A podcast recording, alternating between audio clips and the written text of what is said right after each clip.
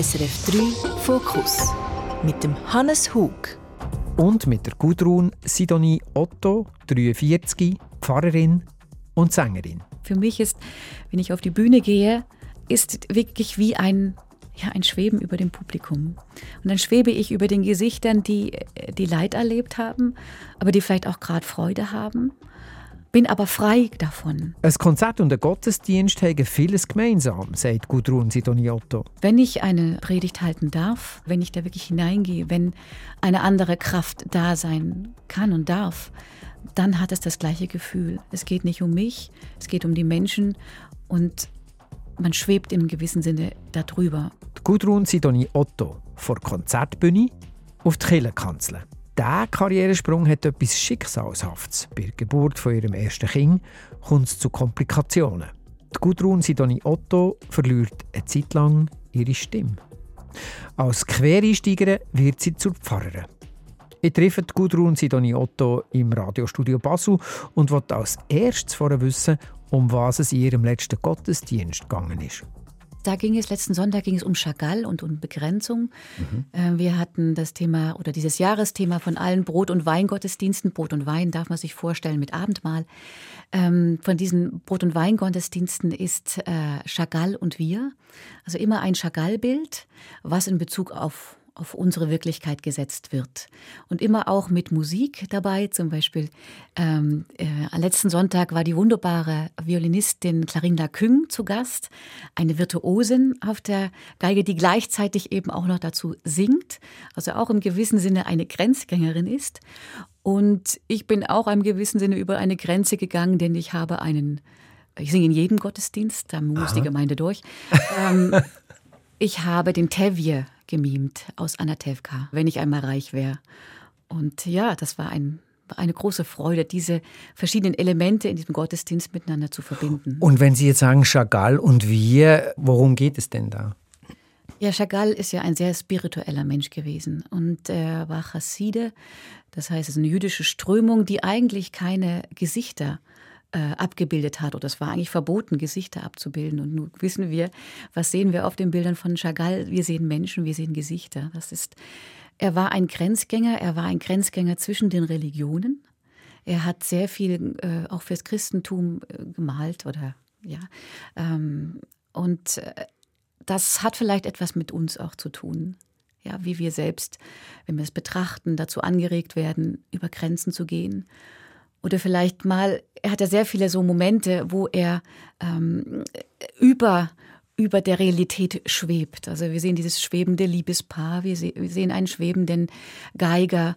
Und für mich zeigt das so ein bisschen, ja, ähm, wenn wir dieses Bedrücktheit, teilweise diese Wirklichkeit oder das, was wir als Wirklichkeit sehen, ein bisschen unter uns lassen, dann können wir auch mal drüber schweben und an eine Leichtigkeit kommen. Und das war so ein bisschen der Inhalt des Gottesdienstes. Also sich rausnehmen, sich zurücknehmen und mal einfach betrachten ja. und sein eigentlich. Genau, und da auch einen Frieden finden und eine Perspektive finden mhm. auf einer anderen Ebene, ja. Ich möchte später nochmal auf Ihre Arbeit als Pfarrerin zurückkommen, würde aber gerne ein bisschen in der Zeit zurückgehen. Sie sind in der DDR aufgewachsen, als Sie zehn Jahre alt waren, fiel die Mauer. Äh, man kann rechnen, sind Sie Jahrgang 79, also zehn, elf Jahre alt äh, waren und wollten als Kind Opernschauspielerin werden, haben Sie mir am Telefon gesagt. Sie lachen, es gibt es ja gar nicht, diesen Beruf, oder? Es gibt die Schauspielerin oder die Sängerin. Was haben Sie sich darunter vorgestellt? Was macht eine Opernschauspielerin? Also ich habe mir, also ich habe es geliebt zu singen, ja, in jeder Lebenslage. Und ich habe es geliebt zu spielen. Und in meiner Vorstellung war es so, ja, es muss doch etwas geben, das das zusammenbringt. Eigentlich wäre es Opernsängerin gewesen. Ich hätte mir wünschen können, Opernsängerin zu werden. Aber ähm, für mich ging es noch ein bisschen weiter. Für mich standen die Sänger äh, in der Oper oft so steril, mit stereotypen Gesten auf der Bühne, ja, mit ausgebreiteten Armen und pathetisch und ich liebe dich und sie. Das war mir irgendwie zu blöd. Und ich dachte, es muss doch mehr, mehr Leben dahinter, mehr Power sein. Es muss doch echter sein. Und das hat mich fasziniert, das habe ich immer gesucht. Und das, das Schauspielende, das etwas darstellen, was man vielleicht selber nicht so ist im Alltag, eine Art Traum. Welche Rolle hat das gespielt? Ja, im gewissen Sinne kann man anknüpfen an Chagall, über der Wirklichkeit zu sein, über die Wirklichkeit zu gehen. in andere Perspektiven zu schlüpfen und dadurch auch ein Verständnis zu entwickeln, über die eigene Begrenztheit hinauszugehen, ja, ein, ja, etwas anderes ähm, wahrzunehmen. Musik war in Ihrem Leben immer sehr prägend. Sie haben mit vier Jahren, glaube ich, angefangen, Klavier zu spielen. Mit sechs Jahren haben Sie dann Geige äh, begonnen zu spielen, eine Geige von Ihrem Urgroßvater. Sie haben später auch noch ein Dirigat gemacht, also Dirigentin gelernt. Woher kam denn eigentlich diese Musikgeschichte in Ihrem Leben? Woher kam die Musik? Wie kam die Musik zu Ihnen oder wie kamen Sie zur Musik? Das ist eine gute Frage. Ähm, ich denke, sie war angelegt in einem humanistisch geprägten Elternhaus. Da gehörte Musik einfach mit dazu. Und zum anderen war es angelegt in der Erziehung in der DDR. Mhm. Ähm, Musik und Kultur spielte eine viel größere Rolle, als wir das heute in unserem Alltag erleben. Also man kann sich so vorstellen, schon in den ersten äh, Schuljahren, in den Grundschuljahren, sind die Klassen gemeinsam in eine Oper gegangen oder in ein Konzert oder in eine Theateraufführung, haben darüber gesprochen. Es gehörte dazu. Und dazu kommt auch noch, dass es so eine Art ähm, Scouts, sagt man jetzt neumodisch ja. vielleicht. Also gab Talentspäher Ta Talent oder so. Scout, mhm. genau, die mhm. in die Klassen gegangen sind und geguckt haben, hm, was haben wir denn da für Menschen, was gibt es da für Interessen, ähm, wo können wir vielleicht auch jemanden fördern. Ähm, da kann ich mich zum Beispiel an eine Szene erinnern, wo wir getestet wurden, ob wir denn vielleicht für Ballett geeignet wären. Ich war das nur ganz und gar nicht. Ich kam nicht mit meinen Händen zu den Füßen. Ähm, aber eben das, das Musikalische, da habe ich wohl überzeugt. Und ja, so kam das, dass man dann auch da in diese Richtung gefördert wurde. Und äh, es kostete ja nichts. Also wir haben das ja alles in dem Sinne äh, kostenlos diese Ausbildung bekommen und sobald man ein Level erreicht hat, kam man vielleicht eben mit der Geige ins Orchester, hat man im Orchester gespielt oder kam in Chor oder hat Wettbewerbe gemacht. Also es war eine war ein ganz anderer Zugang äh, zu Kunst und Kultur. Mhm. Man, man, wurde gezielt gefördert, sagen Sie eigentlich. Man hat die Chance gehabt, gefördert mhm. zu werden. Also mhm. man musste nicht. Das war mhm. kein Zwang, du bist jetzt sehr gut darin, du musst das machen, sondern man hat die Möglichkeit bekommen. Ich hätte auch jederzeit Nein sagen können, aber man hat die Möglichkeit bekommen, verschiedene Dinge auszuprobieren auch und dann da auch weiterzugehen. Sie haben gesagt, in einem humanistisch geprägten Elternhaus. Was, das ist ja ein schönes Wort, aber wie, was heißt denn das konkret? Was, wie haben Sie gelebt? Wie sind Sie aufgewachsen? Ja, in dem einfach, ähm, ja, Goethe war präsent, ein Albert Schweitzer, die Gesamtausgabe war präsent, ein Marc Aurel, der wurde immer wieder zitiert. Äh, man hat über die, die Musik gesprochen, was es bedeutet, man hat miteinander gesungen. Ja, ähm, auch wenn wir jetzt nicht, äh, es war eben noch nicht christlich geprägt mhm. äh, und trotzdem haben wir gleichwohl, großer Gott, wir loben dich gesungen. Das war kein, kein Ausschluss dessen oder wie die Weihnachtslieder. Also es gehörte ja einfach zu dem Alltag dazu. Sie sind das jüngste von vier Schwestern. Wie, wie, fest haben Ihre Schwestern Sie sich denn auch geprägt, beeinflusst in, in Bezug auf die Musik vielleicht auch? Sie haben mich vielleicht eher geprägt in Form der Abgrenzung. Aha. Also ich habe gemacht, was die anderen nicht gemacht haben. also, also um, um sich zu zeigen oder überhaupt Nein, die, die, Position zu kriegen? Gar nicht, oder? gar nicht. Eigentlich eher ähm, um, um eine eigene Nische zu haben. Ja? Ähm, die anderen sind äh, sehr gebildet, sind, haben, sind schnell zum Studium gegangen, sind Ärztin geworden, sind ähm, Gymnasiallehrerin geworden. Und ich musste was Eigenes für mich finden ja.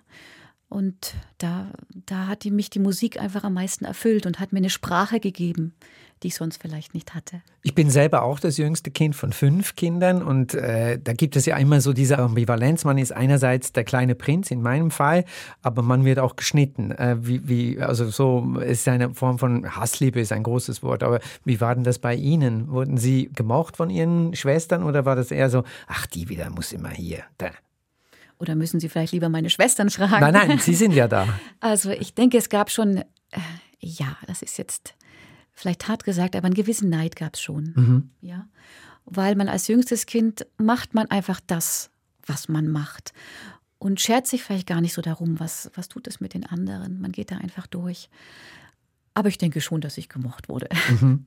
Sie haben vorhin in einem Nebensatz erwähnt, dass es damals natürlich in der DDR noch nicht äh, Religion, die Kirche, Christentum, äh, die DDR hat sich ja quasi dem äh, Opium des Volkes Mantra von Karl Marx verschrieben und gesagt, es gibt äh, äh, Religion in dem Sinne nicht. Wie war denn dieser humanistisch geprägte Haushalt der Familie Otto in Bezug auf Systemkonformität? Also man stellt sich ja natürlich auch immer vor, in einem einem System wie der DDR musste man ja auch bis zu einem gewissen Grad funktionieren. Man hatte zwar seine kleinen Nischen und Inseln, aber wie war denn Ihre Familie in dem Kontext zu Hause? Also ich würde mal sagen, sie war jetzt nicht Opposition und sie war auch kein Mitläufer. Mhm. Äh, mein Vater hat noch äh, im, im, Zweiten Weltkrieg äh, kämpfen müssen und er hat praktisch die Zeit noch vorher erlebt. Und ich denke, das hat ihn sehr geprägt, wachsam zu sein mit allem, was kommt, was einem dogmatisch vor die Nase gelegt wird. Und das hat uns eigentlich die ganze Zeit über auch bestimmt. Wir haben sehr viel zu Hause diskutiert über verschiedene Themen äh, und es wurde auch immer alles in Frage gestellt. Es wurde nicht einfach übernommen. Wir waren zum Beispiel bei den Pionieren, aber es wurde uns ganz klar gesagt, ähm, setzt euch damit auseinander, was das bedeutet. Also die Pioniere, muss man Pioniere. kurz sagen, ist die junge genau. Organisation der SED, glaube ich, gewesen, oder? Wenn ja, die man, Pionierorganisation. Ja, also genau. junge Menschen, die in Gruppen sich organisieren und Dinge tun. Man kann es so. nennen, jetzt vielleicht wie Pfadi mhm. heute. Ähm, ja. Genau. Mhm. Es war immer ein, ein kritischer Umgang, aber nicht ein oppositioneller. Mhm. Also kein aktiv oppositioneller. Weil wir gemerkt haben, es würde genauso in die andere Richtung gehen. Also, ja. Und äh, das Einzige, was ich wirklich einschneidend bei ihm gemerkt habe, bei meinem Vater, er war Geograf an der Universität in, in Greifswald und hatte die Chance, äh, eine Professur zu bekommen und war aber dann eben nicht bereit, ähm, der Stasi mitzuarbeiten und hat deswegen die Professur nicht erhalten, sondern blieb einfach weiter Doktor und hat da weiter gelehrt. Und äh, das war eine bewusste Entscheidung, aber ich bin sehr froh, dass er das so entschieden hat. Und wurde darüber auch gesprochen in der Familie, dass jetzt äh, der Vater das nicht machen kann aufgrund der Umstände, weil er sich dazu nicht bekennt, da mitmachen zu wollen in ähm, dem Überwachungsstaats, ja. äh, in der Überwachungsstaat. Kann ich wenig sagen, weil es vor meiner Zeit war. Ah. Genau. Mhm. Mit 10, 11 fiel die Mauer. Das ist ja ein sehr prägender Moment, mhm. glaube ich. Also wenn man seine Kindheit, wie haben Sie denn das erlebt, dass dann plötzlich das System weg ist? Ja, es war sehr einschneidend. Also ich kann mich sehr gut daran erinnern. Äh, wir waren in Johann Georgenstadt in so einem FDGB-Heim, nennt man das, also ein Urlaubsheim, mhm. wo man äh, hinfahren konnte. Und äh, da gab es einen Frühstücksraum und in diesen Räumen hing natürlich auch immer der Erich Honecker hing da und dann hing am nächsten Tag er eben nicht mehr da. Da war der leere Fleck. Und plötzlich waren alle ganz aufgescheucht und, und es wurde geredet. Keiner wusste, ja, was passiert denn jetzt eigentlich? Ja, es war ja irgendwie ein, ein Freiraum. Was konnte man denn jetzt erwarten? Gibt es jetzt einfach, wie es dann passiert ist, die Übernahme des Westens? Also wären wir die kleine Kolonie, was wir dann geworden sind? Oder können wir uns mit einbringen, mit dem, was wir ja auch, auch Gutes hatten? Mhm. Es war eine große, große Unsicherheit. Es gab die Demonstration, die gab es auch. Wir waren, wir lebten in, in Karl-Marx-Stadt, also in Chemnitz, bei Chemnitz. Und da gab es auch die Demonstration, nicht nur in Leipzig. Ähm, und das hatten wir schon vorher mitbekommen. Und diese Unsicherheit, die davon ausging, also das, das kann ich jetzt noch spüren, förmlich. Ja. Und wie war das denn äh, als Sie zurückgekommen sind aus diesem Ferienheim, in die Familie zurück, in, in die Umstände, wenn, wenn Ihr Vater äh, Geograf war und was Ihre Mutter war auch berufstätig, weiß es nicht? Ja, meine, meine Mutter war auch berufstätig. Sie war erst Meteorologin, eben an der gleichen Universität und dann Physiotherapeutin.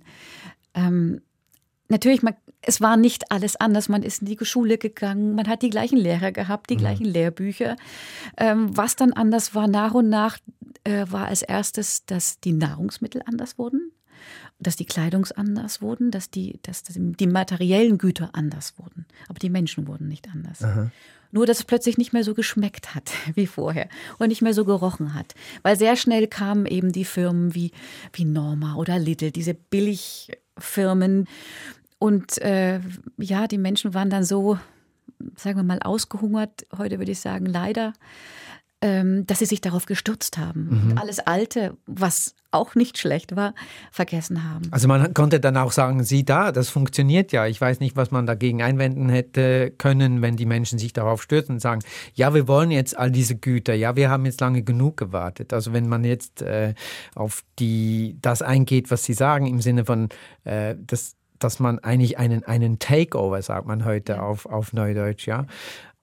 Sie waren ja damals eigentlich vom, vom Kind zum Teenager, so in dieser mhm. Phase, da ist ja sowieso alles neu und, und, und anders. Wie, wie haben Sie das empfunden, dass da ja auch mm, ja, Dinge nicht mehr sind? Mhm. Das ist ja, kann ja auch eine unglaubliche Befreiung sein. Das, da kommt einem die Realität gerade sehr nahe. Ja. Ja, schon zum einen als Chance, auch im Nachgang. Man hatte sich darüber ja mit den, äh, mit den Freunden und Freundinnen unterhalten. Als Chance, ja, was passiert jetzt? Jetzt sind die Grenzen offen. Wir haben, was haben wir für Möglichkeiten? Wo können wir hin? Aber auch als Bedrohung. Mhm. Sie müssen sich vorstellen, Sie, Sie kennen nur dieses System und plötzlich sollte alles nicht mehr stimmen, sollte alles nicht mehr gut sein. Es kam ja dann auch sofort der Narrativ, ähm, da wurde das schlecht gemacht und ähm, äh, also es, es, es wurde, wurde nicht auch von, von Westdeutschland, muss ich sagen, ähm, wertschätzend über manche Errungenschaften gesprochen. Zum Beispiel, was, was viele nicht wissen, der Personalcomputer, der PC, der ist in der DDR entwickelt. Mhm. Ja? Mhm. Also, dass man sich nicht mehr auch der guten Sachen erinnert hat, sondern plötzlich war alles schlecht. Und natürlich bezieht man das auch ganz, ganz schnell als Kind auf sich, dass man sagt, ja, habe ich denn jetzt alles schlecht gelernt? Äh, Denke ich denn jetzt noch richtig? Was darf ich denn jetzt denken? Mhm. Und wie haben Sie, sind Sie damit umgegangen, dass das, was äh, eben, wenn Sie als, als jüngstes von vier Schwestern und die Eltern und das humanistisch geprägte Elternhaus, das geht ja zwar weiter, aber die Verunsicherung, die, die, die geht ja durch die ganze Familie und Sie sind zehn, äh, elf Jahre alt.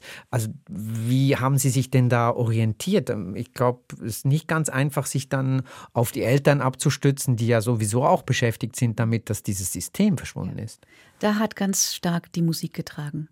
Die Musik und dann der Zugang, das war eine junge Gemeinde zur Kirche, ähm, das hat ganz großen Halt gegeben.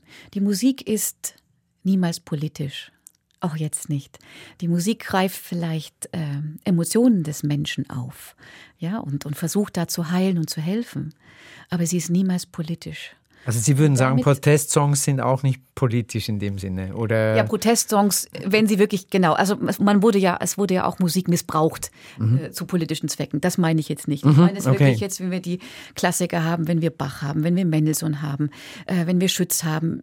Die haben sich schon mit ihrer Zeit auseinandergesetzt und auch mit den Problemen, aber nicht in dem Sinn, dass sie politisch ein Statement gesetzt haben. Und mhm. haben ein bisschen, die schwebten wie Chagall. Ja, über den Dingen. Über den Dingen und haben es auch vermittelt, haben auch Grenzen, ähm, Grenzen übersprungen. Und für mich war das wirklich mit der Musik so. Mit der Musik konnte ich diese, diese Differenzen auch und diese Brüche in gewissem Sinne kitten. Was hat Ihnen die Musik gegeben? Rein so, wie würden Sie das beschreiben? Energetisch vielleicht auch oder mhm. sinnlich oder spirituell oder ja? Ja, sie hat mir eigentlich gegeben, dass ich mich mehr mit den wirklichen Fragen, mit den intensiven Lebensfragen auseinandergesetzt habe. Man kann kein Bach singen, ohne sich mit dem Text auseinanderzusetzen. Das funktioniert nicht. Und sie hat mir die Möglichkeit gegeben, über meine eigene Begrenztheit hinauszugehen. Also Sie müssen sich vorstellen, für mich ist, wenn ich auf die Bühne gehe, egal ob das jetzt ein, ein kleines Auditorium ist oder ein, ein, ein großer Saal, ähm, ist wirklich wie ein ja, ein Schweben über dem Publikum. Und dann schwebe ich über den Gesichtern, die, die Leid erlebt haben, aber die vielleicht auch gerade Freude haben, bin aber frei davon und kann vielleicht wie ein bisschen ja mit einem Füllhorn Frieden oder Liebe ausschütten. Aha. Und das Brutale ist dann immer meistens erst der Applaus. Der holt einen dann ganz teilweise unsanft auf den Boden der Realität zurück. Das hätte ich jetzt nicht erwartet, weil die meisten Menschen, die auf Bühnen stehen, sind auf den Applaus aus. Ja, das höre ich oft, aber ich mag das bestreiten. Mhm. Wenn ein Musiker wirklich ein Musiker geworden ist, weil es die Notwendigkeit ist, weil er etwas sagen muss, weil er nicht anders kann, weil es sonst in ihm erstickt, dann ist ihm der Applaus egal. Sie haben das geschildert als eine Art von dazwischen. Also wenn Sie sagen, über den Menschen schweben und äh, über der Stimmung, über wie auch immer man das nennen will, so in einem Zwischenraum zu sein. Mhm. Wie früh wurde Ihnen bewusst, dass Sie dahin gehen können, wenn Sie schon so früh Musik gemacht haben? War das immer so? Haben Sie immer auch das Singen empfunden als etwas, was wie außerhalb dessen ist, was wir sonst als Alltagsrealität empfinden, sage ich mal? Ja, schon ganz früh. Mhm dass die Musik einen anderen Raum öffnet. Das Singen kam ja erst relativ spät dazu. Am Anfang war es wirklich das Klavier, dann gab es kein Klavier, dann musste man schauen, oh, was kann ich jetzt machen.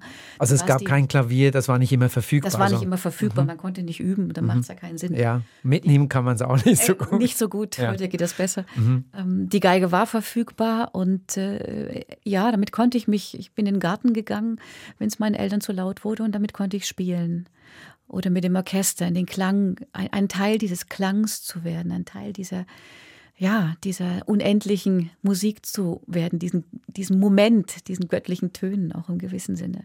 Das habe ich relativ früh schon bemerkt. Und das habe ich auch immer wieder gesucht. Und das Spannende ist jetzt eigentlich für mich, dass es da zum Bereich der Theologie und zum Bereich äh, des Pfarrberufs mhm. gar nicht so große Unterschiede gibt wenn ich eine, eine Predigt halten darf, wenn ich da mich gut vorbereitet habe, wenn ich da wirklich hineingehe, wenn eine andere Kraft da sein kann und darf, dann hat es das gleiche Gefühl. Es geht nicht um mich, es geht um die Menschen und man schwebt im gewissen Sinne darüber, mhm. über den Dingen, die die Menschen so fest herhalten oder wo die Menschen meinen, das ist jetzt so existenziell wichtig und da greife ich jetzt, da kralle ich jetzt meine ganze Energie ran und das sind meine Sorgen. Das ist eigentlich in dem Sinne für mich schon früh sehr schnell vergleichbar gewesen.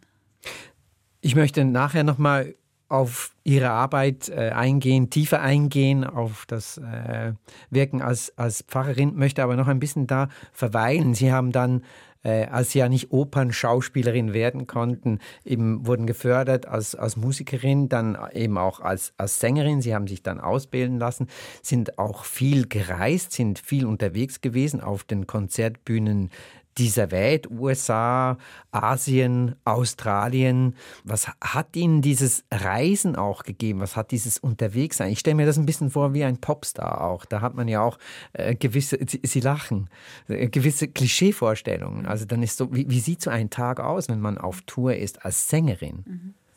Ja, es schafft eine Weite und es schafft ein Bewusstsein, dass es eben noch andere Menschen gibt und andere Vorstellungen, andere Glaubensrichtungen. Äh, andererseits muss man dazu sagen, deswegen lache ich, wenn Sie sagen Popstar.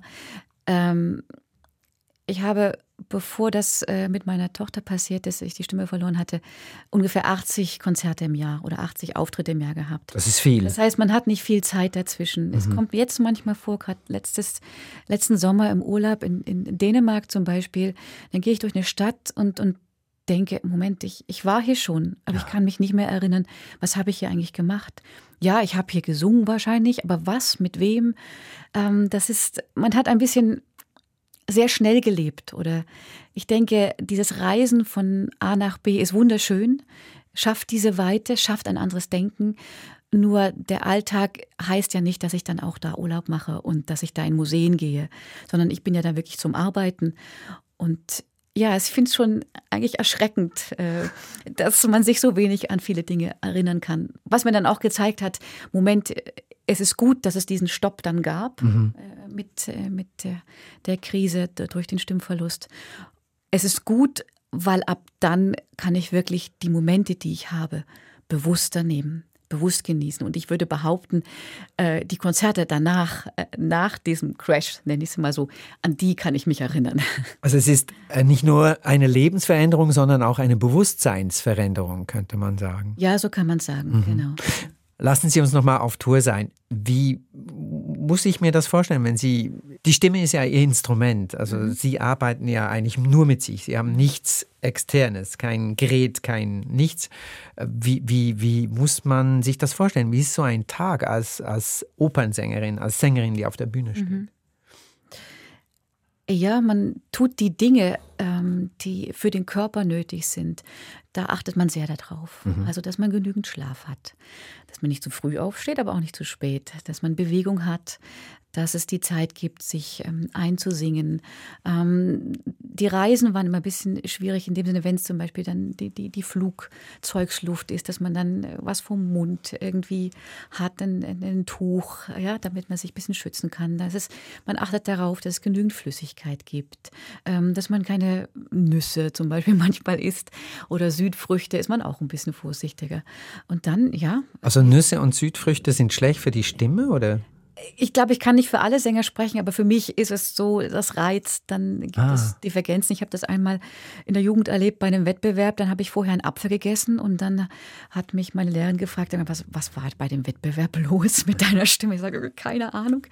Und dann haben wir herausgefunden, ah, der Apfel, die Säure, ähm, das war wohl nicht gut gewesen, ja ja, wie mag man sich das vorstellen? Man steht auf, vielleicht in einem Hotel, dann ist die Gruppe äh, vielleicht unterwegs, ähm, geht auf Tour, man reist, abends hat man dann ein Konzert, dann ist man im nächsten Hotel, am nächsten Tag geht es weiter, fährt man abends wieder Konzert, vielleicht ist man einen Tag dazwischen.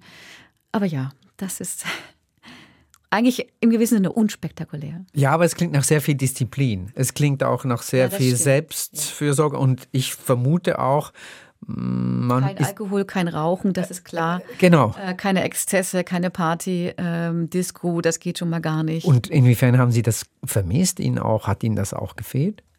Nein. Nein? Kann ich nicht sagen. Ich habe es mal ausprobiert in meiner Jugend, mal auf so eine laute Disco zu gehen und dann dachte ich, uh, das möchte ich nicht wieder haben. Mhm. Ich frage drum, weil Sie in einem Interview gesagt haben, mh, hm, es ist eigentlich eher so, dass ich nach dem Applaus das haben Sie jetzt vorhin ja auch mhm. gesagt, der Applaus ist der Unterbruch, dann mich lieber zurückziehe, als an die Bar gehe. Mhm. Aber an der Bar macht man halt irgendwie den Austausch mit den Kolleginnen und Kollegen und neue, neue Gespräche, neue Engagements. Also mhm. Sie haben sich dann eigentlich selber nicht so promoted, wie man das äh, landläufig dann äh, der Meinung ist, das so tun zu müssen. Ja. Also war Ihnen eigentlich dieser Bühnenmoment, dieser kleine oder dieses, dieses Kristalline, das war Ihnen wichtig und das Ganze rundherum konnten Sie äh, hinter sich lassen. Ja, das haben Sie schön ausgedrückt. Ich glaube, das kann man so sagen.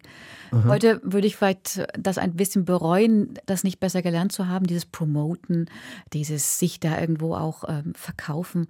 Andererseits, ähm, ja, mir würde es ein bisschen wie ein Verrat äh, an der Sache vorkommen. Ist vielleicht auch eine Arroganz, weiß ich nicht. Müssen andere entscheiden, aber ähm, ich habe es nicht gekonnt in der Weise. Also es geht Ihnen schon um die Sache als Sache und ja, weniger um ja, das Ganze genau. drumherum. So verstehe ich das. Ja. Ich würde gerne eine Musik einspielen. Sie haben sich verschiedene Dinge gewünscht. Mhm. Ich schlage vor, wir spielen ein Lied, das Ihre Tochter mit Ihnen auch hört. Äh, es ist Abba Mamma Mia. Sie haben gesagt, dazu wird auch geputzt. Was gibt es dazu sonst noch zu sagen? Dieser Song oder diese Songs, die haben so eine gewisse Leichtigkeit. Und das äh, wünsche ich mir immer fürs Leben und das würde ich mir auch hier, wir sind ja jetzt elf Jahre in der Schweiz, manchmal wünschen für mein Umfeld hier. Das Leben manchmal mit mehr Dankbarkeit, mit mehr Leichtigkeit, mit einem ja, breiteren Lächeln zu sehen. Das Leben ist nicht immer einfach und wir kommen an die Punkte, wo wir, wo wir unsere Fragezeichen haben, wo wir vielleicht denken, wir kommen nicht weiter. Aber es ist immer alles schon gegeben, es ist immer auch schon eine Lösung, immer inklusive in jedem Problem mitgegeben. Und ja, diese Musik äh, spiegelt das vielleicht ein bisschen wider. Ja, manchmal die Dinge nicht ganz so ernst zu nehmen.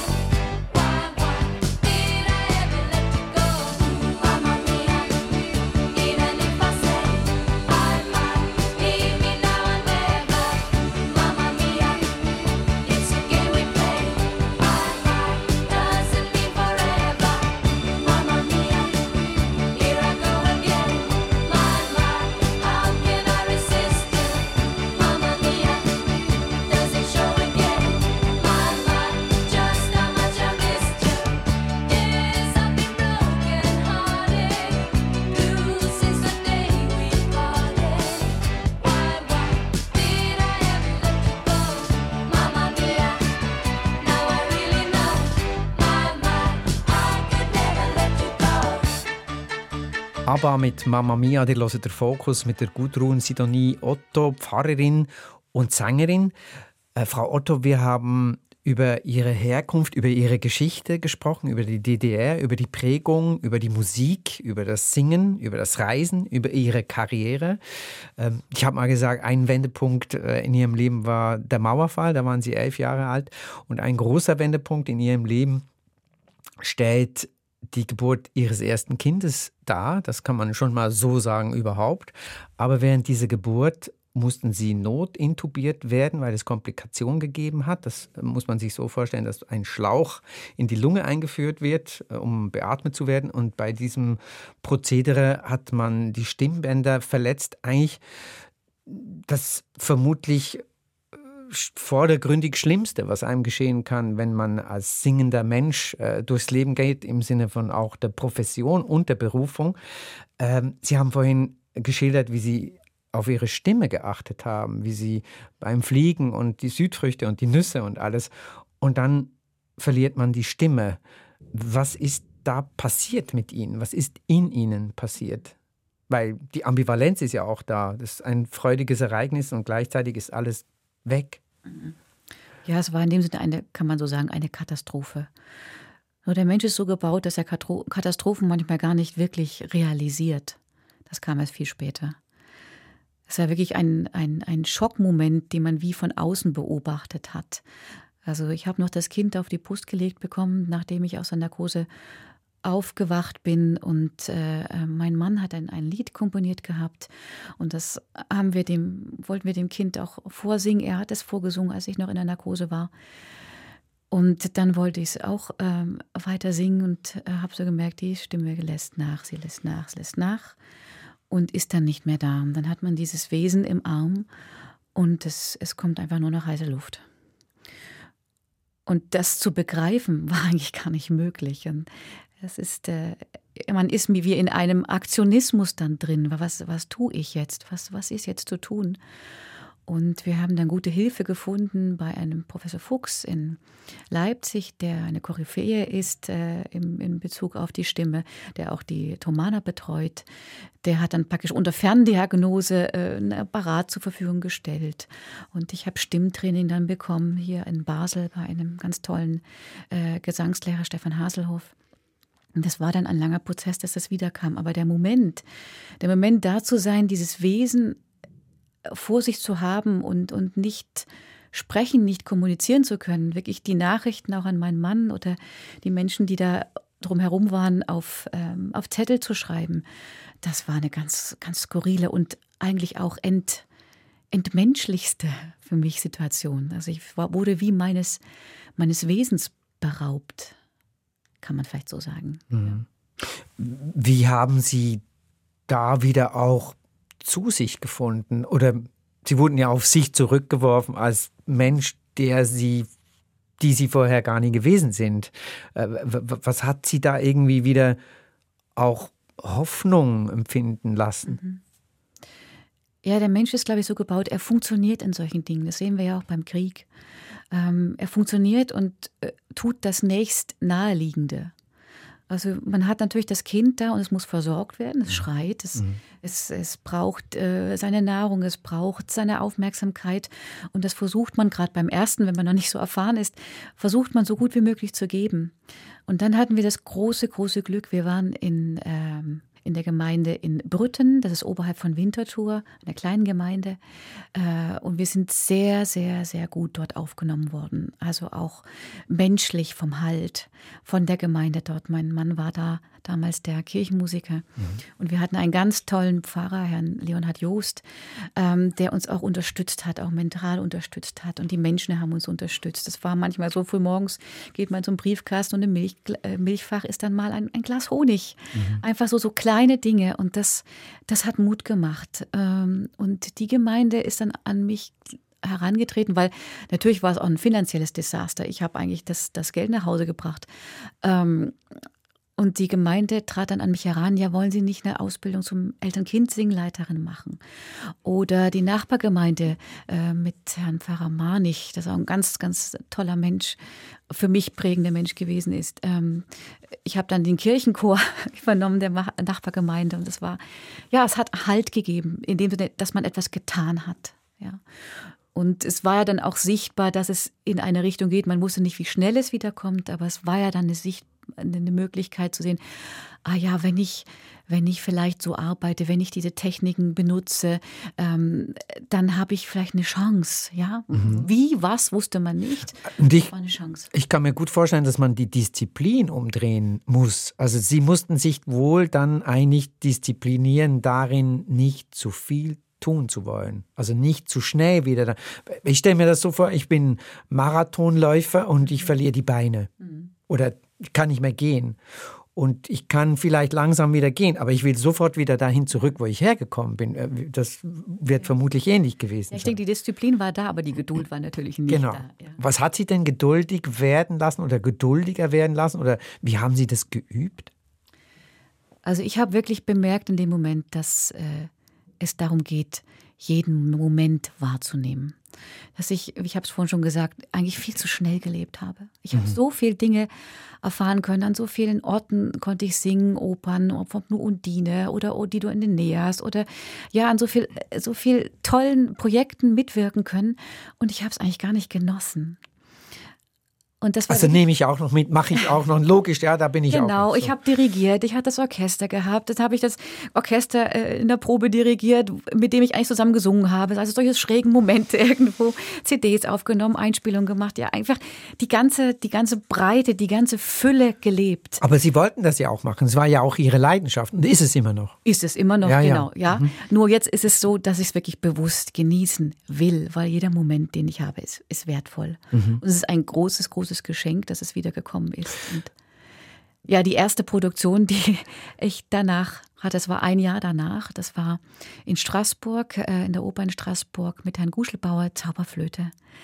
Und das war dann schon ein absolutes, ein absoluter Durchbruch. Wie groß war auch ihre Furcht davor, dass es vielleicht nicht mehr so gut sein könnte, dass es nicht mehr so gut geht, weil ja, sie sind ein Profi und äh, das ist nicht hobbymäßig ein bisschen singen, sondern das ist mein Leben. Also da kriegt man ja vermutlich auch äh, gehörig Nervenflattern, oder? Ja, das ist interessant, wie der Mensch da funktioniert.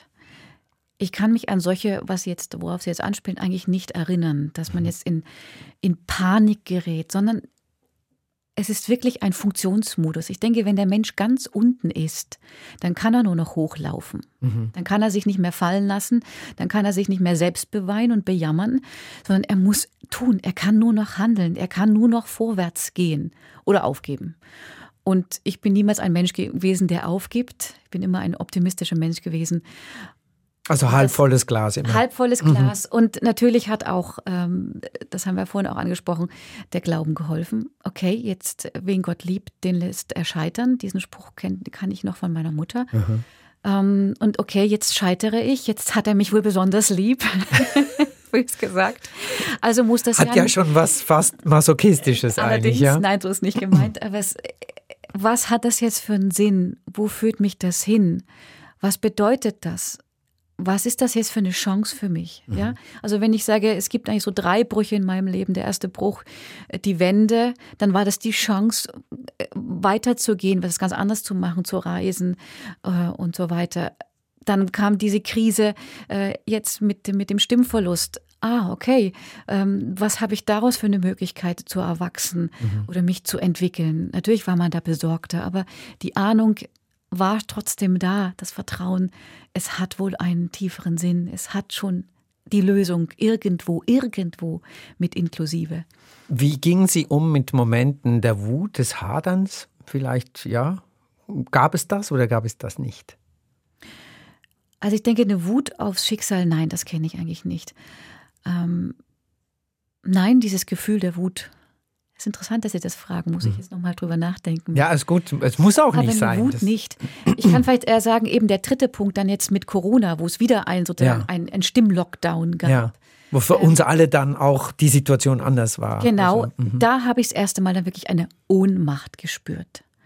Eine Nichtverfügung. Also wenn es die, die Wende vielleicht als Chance, als Neugier, der, der Stimmverlust als, mh, als Entwicklungsmöglichkeit, aber jetzt das Corona und mhm. wieder nochmal von vorne anfangen, mhm. von Null anfangen, das war wirklich eine Ohnmacht. Sie haben dann dieses Programm Quest, also mhm. das ist der Quereinstieg des Theologiestudiums, ähm, besucht und haben Theologie dann noch studiert. Also das klingt auch einfacher, als es ist vermutlich. Man muss Altgriechisch, Hebräisch, äh, mhm. verschiedene kirchengeschichtliche Dinge, äh, Seelsorge, Gottesdienst und so weiter, wie das alles heißt. Und sind Pfarrerin in Binningen und singen. Also Sie machen mhm. diese beiden Dinge jetzt zusammen und Sie haben jetzt Corona erwähnt.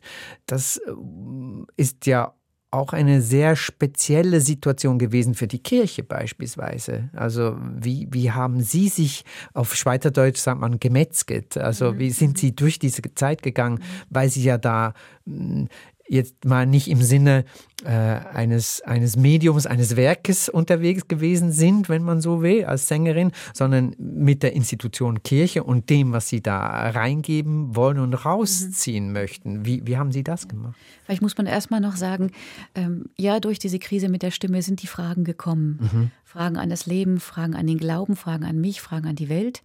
Und äh, die haben natürlich dann rumort. Nur es kam nicht gleich, es war dann erst 2015 die Ausschreibung mhm. von Quest. Also waren vier Jahre dazwischen. Genau, ja. das mhm. heißt, da hat die Karriere schon wieder bisschen mehr besser an Fahrt aufgenommen. Also ich habe schon eben wieder äh, Zauberflöte gesungen und äh, bin wieder gereist, habe sehr viele äh, Konzerte zum Beispiel in Holland und Niederlande gemacht äh, mit Matthäus Passion, mit Johannes Passion, ähm, wo diese Fragen natürlich auch existenziell präsent sind. Inhaltlicher Natur, ja. Genau. Mhm. Und dann kam diese Ausschreibung und ich dachte, mh, hm, ja, ich brauche etwas für meinen Kopf und ich weiß nicht, wie es später mal weitergeht. Ich habe auch mal einen Kurs bei Montserrat Caballé gemacht. Äh, das ist ja doch eine ältere Dame geworden und ja. das wollte ich nicht. Ich wollte dann nicht noch mit, ja, wenn es vielleicht dann doch mehr scheppert als klingt, mhm. äh, noch auf der Bühne stehen. Das also Montserrat Caballé kennen wir vermutlich die meisten von uns zusammen mit Freddie Mercury, Barcelona. Oder? Genau. Sie lachen natürlich. ja, es ist ein, ein Aspekt dieser, dieser mhm. wunderbaren mhm. Künstlerin. Mhm. Nur wie war es dann so, denn ja, dann lerne ich das noch mit, ich weiß nicht, was kommt. Ja und habe dann zum Beispiel bei Johannes Passion hatte ich äh, ja immer eine, eine Stunde ungefähr Pause zwischen den Arien, zwischen dem ersten Teil und zweiten Teil. Und dann habe ich mir diese Vokabeln äh, Griechisch, Altgriechisch da hineingeklebt und habe währenddessen gelernt und habe dann halt die Worte gefunden. Ah, da steht es jetzt im Evangelium. Ah, da übersetze ich das jetzt so. Also habe das so miteinander verknüpft. Ah, das, das ist dann eigentlich, man läuft los und kriegt dann plötzlich eine Landkarte. So stelle ich mir so das vor. So in etwa, genau. Mhm, okay. Es war sehr spannend. Ich habe die Zeit sehr genossen.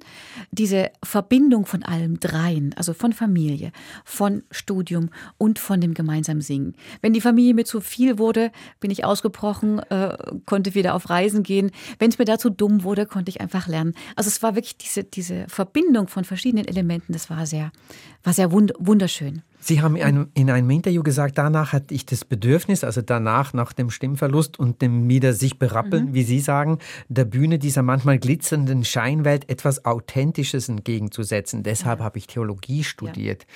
Ja. Das, das, fand ich einen interessanten Satz, weil es wohl Menschen gibt, die die Bühne für echter halten als die Religion. Was sagen Sie Menschen wie diesen? Also ich denke, wenn die Kunst richtig verstanden ist, dann ist es das Gleiche wie mit der Religion. Mhm. Also die Spiritualität, die eine, in einer, die Notwendigkeit, die in der Musik, in der Kunst spürbar sein kann, die sollte eigentlich auch in, in der Theologie zu finden sein. Jedenfalls ist das jetzt mein Ansatz. Mhm. Sie haben vorhin noch gesagt, mit dem, mit dem Corona, vielleicht kommt ja, ja, noch kurz darauf mhm, zurück. Gerne. Eben, das ist wieder für mich ein, eigentlich ein großes Wunder gewesen, weil ich war genau mit diesem Studium berufsbegleitend fertig, als Corona anfing. Und in dieser Zeit Corona haben wir, mein Mann ist hier Münsterorganistin in Basel, ähm, hat er selbst seine, seine zig Konzerte international. Ähm, und wir haben eigentlich alles verloren. Es war von einem Tag auf dem nächsten war alles nicht mehr da, es wurde mhm. gecancelt. Mhm. Und da kam dieses, dieses, der Abschluss dieses Theologiestudiums. Ja, was mache ich denn jetzt? Ich habe eine Familie mit zwei Kindern. gut, ich gehe jetzt diesen Schritt. Das war nicht so geplant. Es war nicht von Anfang an so geplant, dass man sofort, so schnell, so steil einsteigen würde. Aber es war dann ein Geschenk, dass man es machen konnte. Sie haben, habe ich gelesen, auch ein Format eingeführt, das Walk and Talk mhm. äh, hieß, mhm. also wo Sie mit Menschen spazieren gegangen sind und darüber gesprochen haben, über Fragen äh, des Menschseins im, mhm. im Kontext auch mit Kirche. Ähm, Sie haben sich schon auch da wieder etwas äh, ausgedacht, um, um dem zu begegnen. Also von daher wird das vermutlich schon stimmen, was Sie sagen, dass Sie eine Optimistin sind und immer wieder ja. aufstehen. Ähm, ich möchte. Ja, wir haben versucht, das wirklich offen zu halten. Also mhm. wir haben auch die Konzerte umgedreht. Sie wurden zu Gottesdiensten, weil die Gottesdienste waren offen. Und ja, wo mache ich jetzt die Grenze? Wann ist ein Gottesdienst ein Gottesdienst und wann ist es nur ein Konzert. Ja. Ja, es passieren die gleichen Elemente. Wir haben im Konzert die gleichen Elemente wie bei einem Gottesdienst von der Bühne, vom Eingang, von der Kollekte, von einem Betrag, den man bezahlt. Also wo, wo mache ich da wirklich die Grenze? Das haben wir, das habe ich wirklich versucht in dieser Zeit, dass das dadurch offen bleibt. Und wie beliebt haben Sie sich damit gemacht in der Kirche selbst, in der Institution Kirche, wenn man sagt, ja gut, das ist ja eigentlich alles eins da. Das ist super, was wir da machen, also was wir machen mhm. könnten. Äh, da kriegt man vielleicht auch Widerstände. Haben Sie das erlebt? Das weiß ich nicht, da müssen Sie wahrscheinlich die Kirchgemeinde fragen. also Sie scheren sich auch nicht so sehr darum, was die anderen dann sagen. Das stimmt so nicht. Ich höre schon genau hin. Mhm. Äh, da ist auch die Prägung des Ostens, glaube ich, verwurzelt. Ähm, aber manche Dinge sind einfach notwendig. Musik ist notwendig für den Menschen. Und ein gewisser Gottesdienst mit allem, was dazugehört, auch mit den sinnlichen Komponenten, der ist notwendig. Sie haben vorhin gesagt, wenn eigentlich sollte Religion, sollte, Sie haben den Konjunktiv äh, verwendet, sollte so eine Intensität haben, wie eben die Musik das auch. Sie haben in einem anderen Gespräch gesagt, eine Kirche steht einfach nur da, man spürt sie nicht mehr. Das, das waren Ihre Worte. Mhm. Was haben Sie da gemeint? Also ich denke, jetzt weiß ich natürlich nicht mehr, in welchem Zusammenhang ich diesen Satz gesagt habe, ähm, dass sie einen, einen Grund haben muss, warum sie da ist. Mhm. Und sie hat heute einen Grund. Nur sie hat eine große Gefahr, dass sie selbstreferenziell wird und nicht mehr lebt. Genau wie es vorher vielleicht äh, bei dem Konzert war.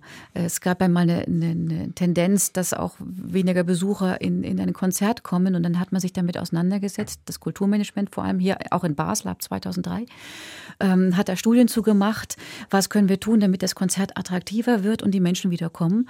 Und sie haben es auch geschafft, dass wieder ähm, eine größere Bindung äh, geschaffen wurde. Und ich würde mir wünschen, dass die Erfahrungen, die da gemacht wurden im Bereich des, der, des Kulturmanagement, dass man das auch anwenden würde für, für den Gottesdienst und für die Kirche. Und dass man sich nicht nur ähm, auf den vermeintlichen Mangel fokussieren würde. Ah, wir haben jetzt Mitgliederschwund. Ja, vielleicht haben wir das. Aber wir haben deswegen keine abnehmende, abnehmende Sehnsucht nach Spiritualität. Also wie kann ich dem eigentlich begegnen?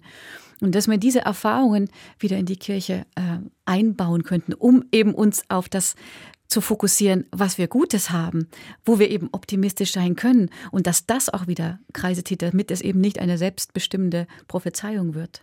Also das ist auch dann vielleicht die Chance der Quereinsteigerin, die dann sagt, das ist alles eigentlich jetzt Betriebsblindheit. Wir haben hier ein tolles Ding. Äh, das könnten wir ja eigentlich wieder zu den Menschen oder näher zu den, zu den Menschen bringen. Sie haben geschildert, äh, eingangs äh, die letzte Predigt mit den Chagall und wir-Geschichte. Äh, die Musik spielt eine große Rolle. Äh, ihre Arbeit umfasst ja viel mehr als, als nur in Anführungsschlusszeichen Predigen. Also ich nehme an, Sie machen Seelsorge, Sie machen Trauerarbeit. Das ist, das ist ja ganz viel vieles, äh, was, da, was da reinspielt. Was denken Sie, wie weit würden Sie gehen für diese gute Idee, die Sie in sich tragen, im Kontext mit der Kirche? Ja, ich denke, ich würde diese gute Idee, wie Sie es nennen, netterweise, gar nicht mal nur aufs, auf die Kirche sehen. Ich würde es eben auch aufs Konzert sehen. Mhm. Da sind dieselben Mechanismen zu Hause wie in der Kirche. Es ist eine Organisation, ist eine meistens Non-Profit-Organisation, die auf dem Freizeitmarkt sich befindet. Das heißt, der Mensch hat nur eine gewisse Anzahl von Freizeit zur Verfügung. Die kann er damit füllen, andere Leute zu besuchen, die kann er damit füllen, ins Konzert zu gehen oder die kann er damit füllen, sich für Kirche zu engagieren oder in den Gottesdienst zu gehen. Und, und natürlich noch viel, viel mehr. Das ist ja, Sie sind in einer Competition, wie man so schön sagt. Genau. Auf, auf und da voneinander zu lernen, das wäre ein, ein ganz großes Thema, was ich mir vorstellen könnte. Ja. Also die, äh, ähm, Zum Beispiel, wenn ich sage, das Konzert hat gleich vergleichbare Elemente. Ähm, Konzertinstitutionen bauen sich Fördervereine auf, mhm. ja, die die Institution unterstützen. Gewisse Gemeinden haben das jetzt ebenfalls getan und sie sind erfolgreich dabei. Wir sprechen von Mitgliederschwund und von äh, abnehmenden Steuerzahlern. Ja, aber vielleicht wandelt es sich nur, weil der Mensch eben ganz konkret wissen möchte, wofür gebe ich denn eigentlich mein Geld? Ich möchte es nicht pro forma für einen vielleicht großen Apparat geben, sondern möchte es ganz konkret ah, für die Gemeinde XY, die das und das tut, gibt. Mhm. Natürlich haben wir da ein Problem, das muss ich mit sagen, nämlich das Problem des Solidaritätsprinzips. Weil Jetzt ist es noch so, dass die Kirche einen großen Teil, das ist, glaube ich, den meisten nicht bewusst, einen großen Teil der Steuergeldern wirklich für Projekte einsetzt, die den Menschen direkt zugutekommen ob das diakonische Projekte sind, ob das äh, wirklich direkte Hilfe ist, ob das Seelsorge ist, ob das Gespräch ist oder auch im Ausland ist. Und ich glaube, das ist vielen, die sagen, naja, warum soll ich Steuern zahlen? Ich weiß ja gar nicht wofür. Genau, und ich gehe ja gar nicht in die Kirche. Das ist ihnen nicht bewusst. Mhm. In Skandinavien zum Beispiel ist das noch ganz anders. In Skandinavien sind, glaube ich, nageln Sie mich nicht fest, aber etwa 80 Prozent ähm, der, der, der Bevölkerung sind in der Kirche. Aber nicht, weil sie viel gläubiger wären als hier. Ich würde sogar sagen, das Gegenteil. Mhm. Ähm, sondern weil ihnen bewusst ist, ja, wenn wir nicht zahlen, dann wären erstens mal die Kulturgüter nicht offen gehalten, die Kirchenräume nicht offen gehalten, die Werte nicht präsent gehalten. Ja. Und auch die ganze äh, Care-Arbeit, die geleistet wird, die kann ein Einzelner nicht leisten, die wird aber für mich geleistet. Und das, glaube ich, das fehlt uns hier auch in der Schweiz und in Deutschland ein Bewusstsein, was damit eigentlich geleistet wird. Wir sind bereits am Ende unseres Gesprächs. Ich habe aber eine letzte Frage. Nächsten Sonntag ist Ostern. Osterwunsch. Was kommt Ihnen da spontan in den Sinn? Ja, dieses Auferstehende, diese Leichtigkeit mitzunehmen und vielleicht auch wie diese Blumen, die es überall blühen, ähm, den bunten Strauß, den uns das Leben gibt, an Möglichkeiten, an Fähigkeiten, an Berufen, da sich nicht zu beschränken und zu sagen, ich bin jetzt aber nur eine Rose, lasst mich bitte Rose sein, sondern ich bin eine ganze Fülle. Und das würde ich mir für uns wünschen, für viele Menschen wünschen, auch hier in der Schweiz wünschen, da diese Begrenzung aufzuheben und ohne Angst äh, hinauszugehen mit einem Lächeln. Ich wünsche Ihnen ganz viele Blumensträuße und uns allen eigentlich viele Blumen. Vielen herzlichen Dank für Ihren Besuch, Gudrun Sidonie Otto. Ich danke Ihnen. Das war der Fokus mit der Gudrun Sidonie Otto, Pfarrerin und Sängerin. Fokus und alle anderen Audioinhalte könnt ihr nachhören und weiterempfehlen unter srf.ch/audio. Mein Name ist Hannes Hug.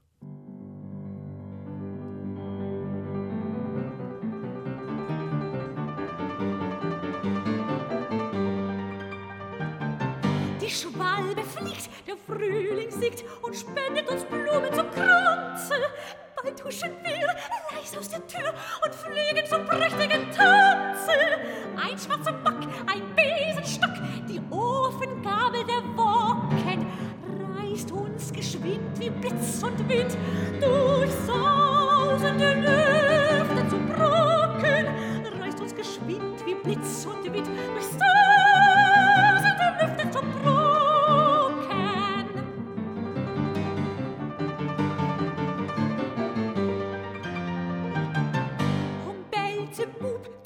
unser Trupp und küsst in die kralligen Hände.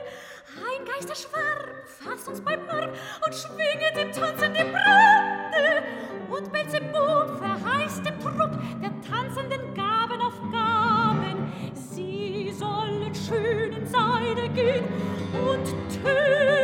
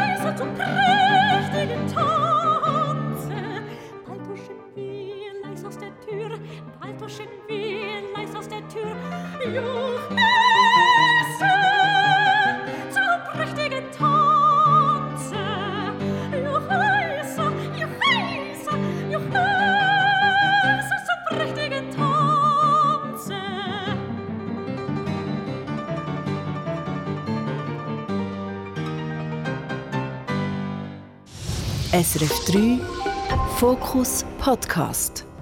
Alle Tags auf srf.ch/audio.